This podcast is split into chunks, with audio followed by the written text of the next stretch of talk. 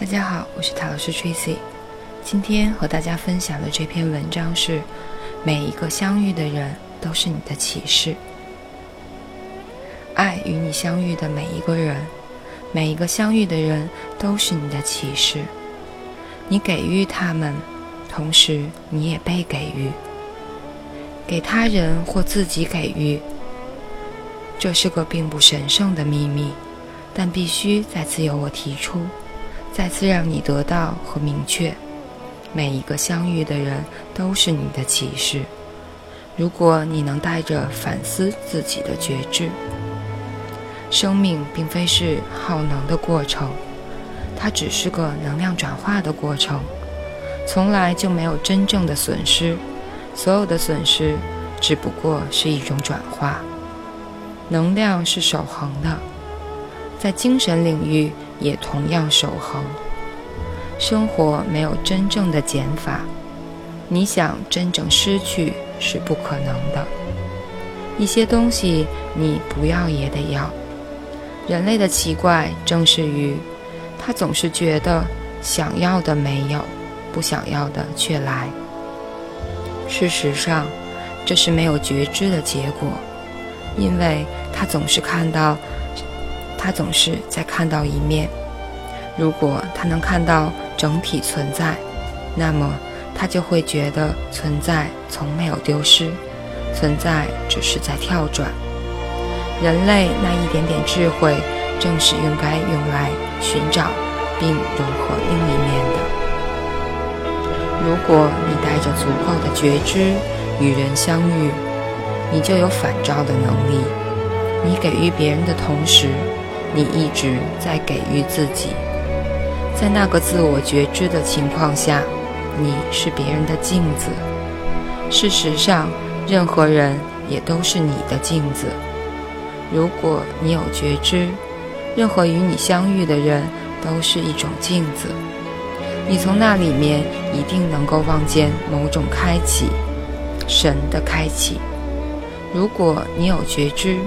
你就能获得两种信息的反馈：客体实相给予的信息，还有你自己在那面镜子里虚像的神的气息。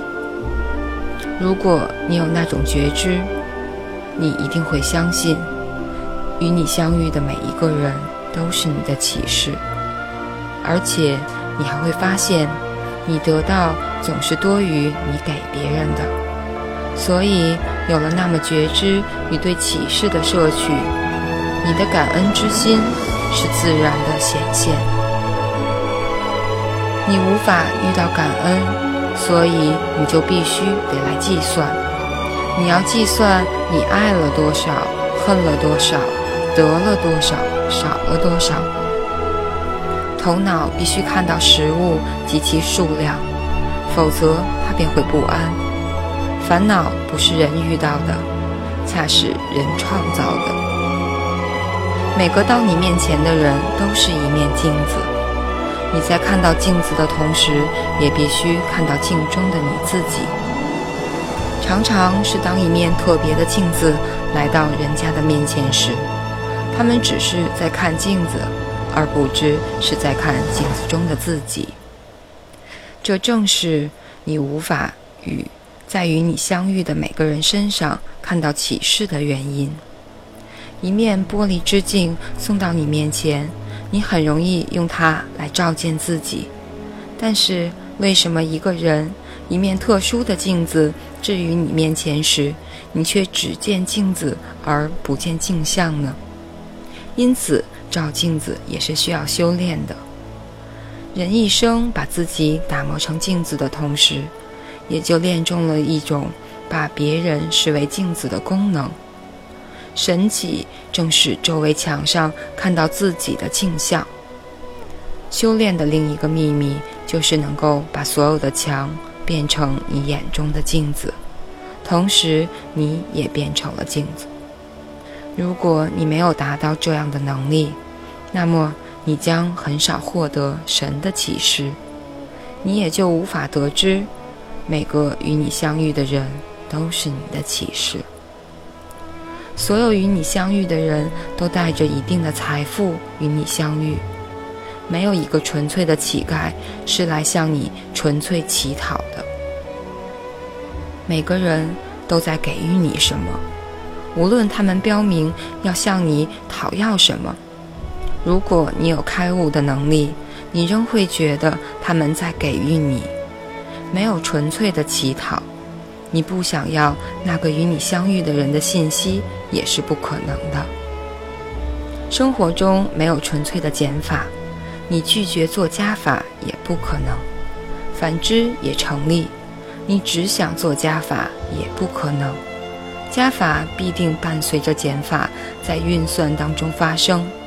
同理，在人的生活中，乘法和除法也是一样的，没有纯粹的乘，也没有纯粹的除，一切相对的算法都在同时进行。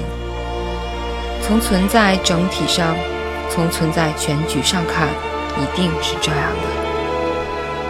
之所以你觉得总在亏本，你在做减法甚至除法，那是因为你总是在看到与你直接相关的利益得失。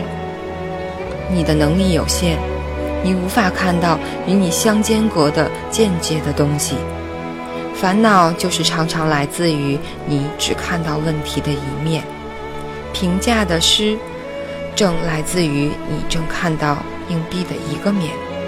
你无法看到大象，因为你是蚂蚁。想要蚂蚁看全整头大象，蚂蚁必须爬上大树。